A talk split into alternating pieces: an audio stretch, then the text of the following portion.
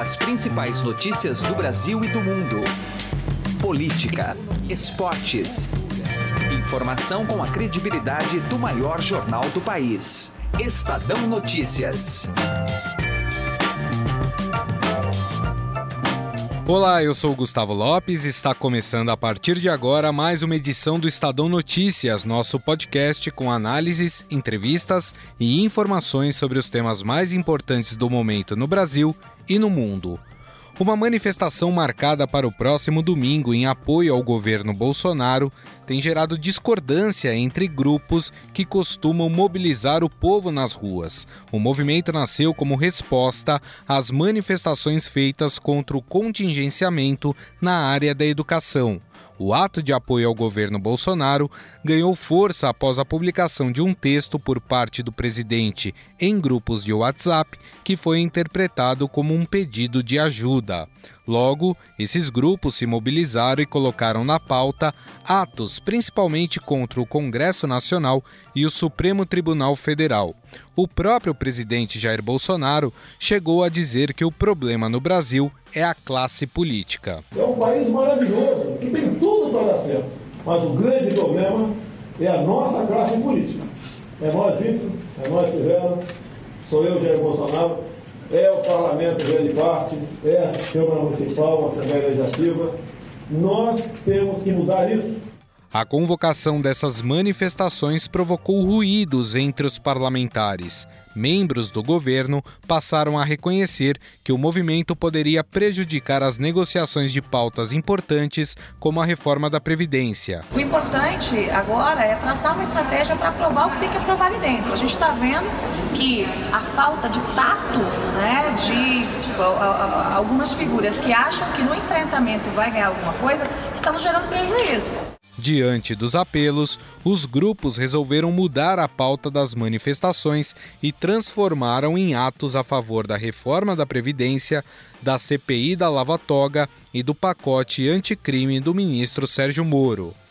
Mas quem são os atores dessas manifestações? Em dois capítulos, o Estadão Notícias vai conversar com os movimentos que preferiram não participar da convocação e aqueles que estão organizando essas ações. O Estadão Notícias é publicado de segunda a sexta-feira, sempre às seis da manhã, e você pode nos seguir e assinar gratuitamente nas plataformas iTunes, Deezer, Spotify, Google Podcasts e qualquer agregador de podcasts. Sejam bem-vindos e boa audição. Estadão Notícias. Chegaram novidades no Shop Together, o e-shopping com mais de 300 marcas como Lenny Blanc, Schutz, Carol Bassi, além de marcas exclusivas como Mixed, Animale e Ricardo Almeida. E o melhor, você pode parcelar suas compras em 10 vezes sem juros e receber tudo em casa, com entrega imediata e troca fácil e sem custo. Acesse já e confira shoptogether.com.br.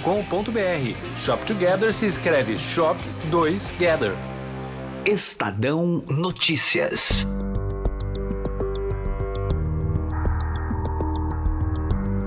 Neste episódio, vamos falar dos grupos responsáveis pelas grandes manifestações de 2014 pelo impeachment de Dilma Rousseff e combate à corrupção, e que decidiram ficar de fora desta do dia 26 porque esses movimentos que surgiram, cresceram e ganharam força com o povo nas ruas decidiram não participar dos atos em prol do presidente Jair Bolsonaro. O movimento Brasil Livre, ou MBL, foi fundado em 2014 por uma aliança de jovens que defendiam a saída do PT do governo e o apoio às ações do Ministério Público no combate à corrupção. Queremos, pedimos imploramos impeachment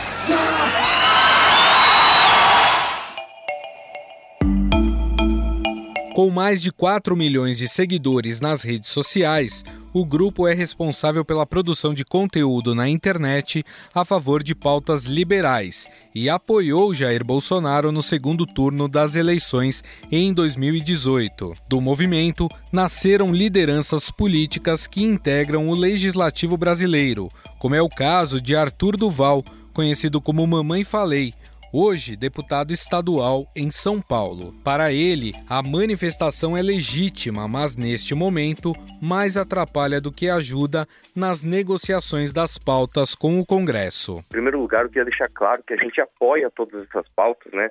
A gente é a favor dessa pauta. O Kim Kataguiri é inclusive o maior divulgador da reforma da Previdência, né? Esse é o, é o primeiro lugar. Uh, acreditamos, inclusive, que as pessoas que vão se manifestar, né, as pessoas que vão às ruas esse domingo, são pessoas trabalhadoras, honestas, que querem o bem do país e que querem, acreditam realmente nessas pautas, tá?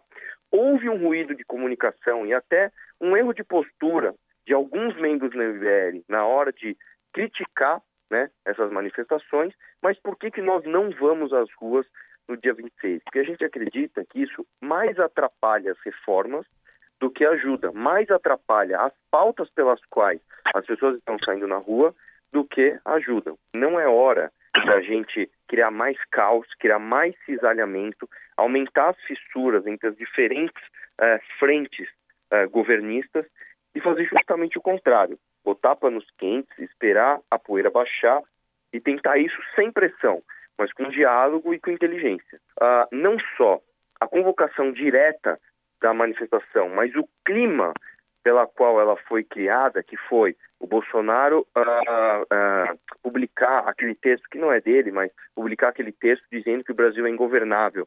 Essa, essa, esse clima de animosidade vindo da ala mais olavista do governo criou uma sensação de que era uma manifestação pouco republicana, né, a favor de pautas como invasão do Congresso e demonização da política. Eu acho que a manifestação começou assim.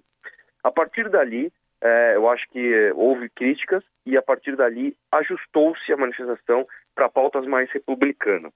Mas ainda assim, mesmo após esse ajuste, a gente não acredita que a manifestação é, ela seja bem sucedida no que ela propõe. Eu acho que vai ter muita gente na, na, nas ruas, acho que a manifestação vai ser grande, mas acho que isso vai atrapalhar mais do que ajudar. Com veia liberal e nascido também nas manifestações de 2014, o movimento Vem Pra Rua levou mais de 6 milhões de pessoas em suas convocações. Passado o período de forte adesão popular, um dos fundadores do grupo, Rogério Schecker, se filiou ao Partido Novo e concorreu ao governo do estado de São Paulo, mas não se elegeu.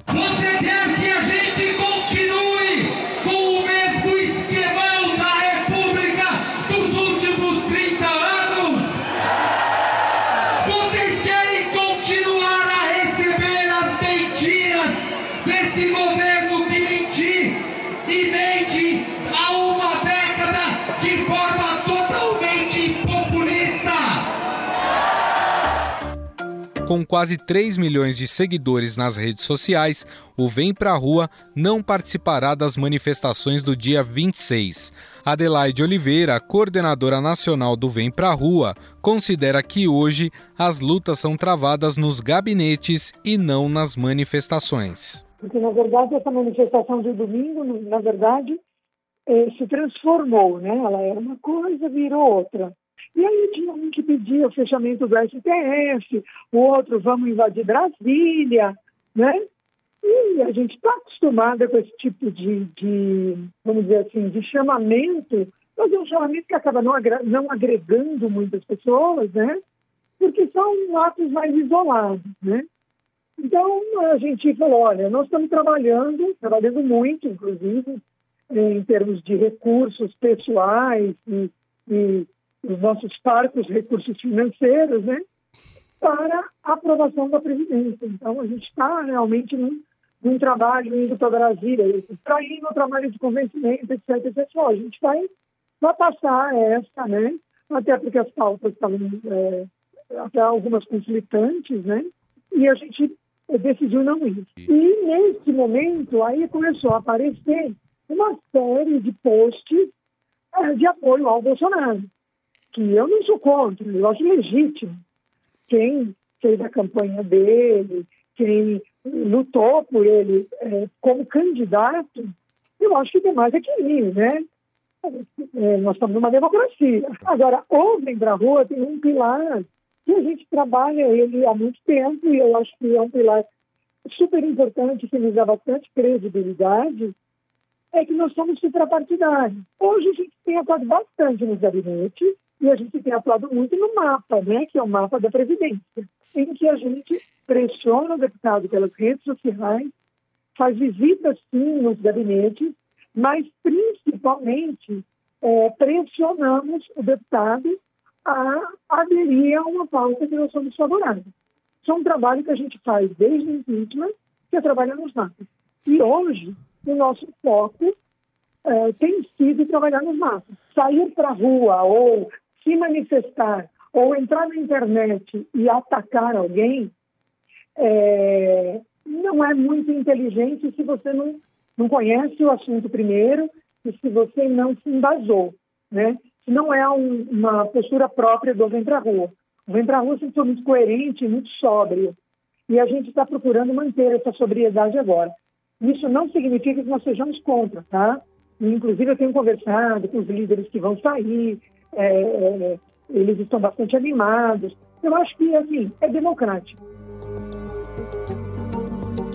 E o nosso bate-papo agora é com o repórter de política do Estadão, Pedro Venceslau. Tudo bem, Pedro? Tudo bem. Bom, o Pedro, ele acompanha aí a movimentação desses grupos que estão envolvidos na manifestação do dia 26, do próximo domingo, tanto dos grupos que dizem que não vão participar, que participaram de grandes manifestações no passado, como os grupos que estão organizando esta manifestação de domingo. Hoje a gente vai falar desses grupos que surgiram lá em 2014, né, com a pauta do impeachment da ex-presidente Dilma Rousseff, também do combate à corrupção, mas que agora decidiram não fazer parte dessas manifestações. Bom, Pedro, é de chamar a atenção né, que esses grupos não vão participar, porque eles cresceram das manifestações, né? Exatamente. Os dois principais grupos que organizaram o movimento pelo impeachment da Dilma, é, que colocaram milhões de pessoas na Avenida Paulista, são o Vem Pra Rua e o Movimento Brasil Livre, o MBL. Além de um terceiro grupo que também acabou ganhando muita força, que é o Nas Ruas, que foi grupo da hoje deputada federal Carla Zambelli. Pois bem, esses é, dois grupos, o Vem Pra, Vem Pra Rua e o MBL, decidiram não participar dessa manifestação do dia 26 em defesa do Jair Bolsonaro. Houve aí um certo afastamento desses grupos que nasceram nas ruas e agora estão atuando de uma forma mais institucional o Vem Pra Rua e o MBL foram alvo de fortes ataques desses grupos que agora estão atuando para organizar a manifestação pró-Bolsonaro. E responderam na mesma medida com memes. Acontece hoje uma verdadeira guerra de memes na internet. O MBL, para vocês terem uma ideia, está trabalhando para se tornar um partido político. Já coletou as assinaturas, já fez, já fez a consulta que é necessária ao TSE e espera já em 2020 poder atuar como uma força política própria. Vários líderes do MBL foram eleitos para cargos de deputado federal, vereador, eh, nas cidades onde eles participaram, fizeram suas manifestações. E agora eles, nesse momento, atuam dentro de partidos políticos diferenciados e a ideia é que eles virem um partido. Então eles adotaram o caminho mais institucional, o caminho da política, e seus líderes dizem que agora o papel deles é atuar dentro da política para conseguir é, mudanças que eles consideram essenciais. Já o Vem para a Rua não adotou essa mesma linha, não está atuando diretamente na política, mas também ficou, tomou uma postura de distanciamento do, do governo Bolsonaro e está aí fazendo campanha em defesa da reforma da Previdência. E aí nós temos hoje, na verdade, uma divisão, um racha entre os grupos que participaram das manifestações de 2014 e 2015 e também apoiaram Jair Bolsonaro no segundo turno das eleições de 2018. A ala, digamos, mais radical e mais ideológica desse movimento estão aí na rua, junto com os caminhoneiros, por exemplo, tentando mobilizar para essa manifestação do dia 26. Já a sala mais pragmática ficou fora. Agora é interessante, a gente ouviu há pouco os líderes, né, tanto do, do MBL como do Vem Pra Rua, uh, e eles colocam que sim, eles têm pautas em comum com esses grupos pró-Bolsonaro, como por exemplo a reforma da Previdência, o pacote anticrime do ministro Sérgio Moro, mas que eles acham que não é colocando, entre aspas, né, a faca no pescoço dos deputados que vai conseguir aprovar essas pautas de interesse comum. Eles acreditam que a negociação com os deputados é mais eficaz do que essas manifestações. Aí também tem um pouco desse caráter político que esses grupos adquiriram, né, Pedro? Esses grupos que estão aí, o MBL vem para a rua, eles sabem que não dá para você negar a política como fazem os bolsonaristas da ala ideológica. Eles estão atacando, por exemplo, esses bolsonaristas, o centrão. O Bolsonaro precisa desesperadamente dos votos do Centrão para aprovar sua agenda no Congresso, sobretudo a reforma da Previdência. Então não me parece muito sensato você ir para a rua atacando os deputados dos quais você precisa de apoio. E esse é o argumento da maioria das pessoas. Uh, os militares não apoiam essas manifestações, lideranças do próprio PSL, o partido do governo, também não, aprova, não aprovam essas manifestações do dia 26. A deputada estadual Janaína Pascoal, que chegou a ser cotada para ser vice do Jair Bolsonaro, chegou a ameaçar sair do partido, que também criticou muito essa decisão.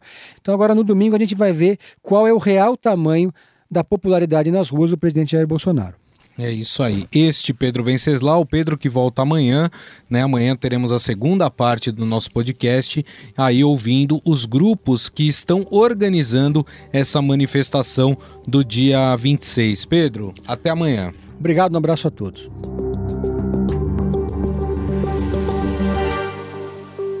Estadão Notícias. Direto ao assunto, com José Neumann e Pinto.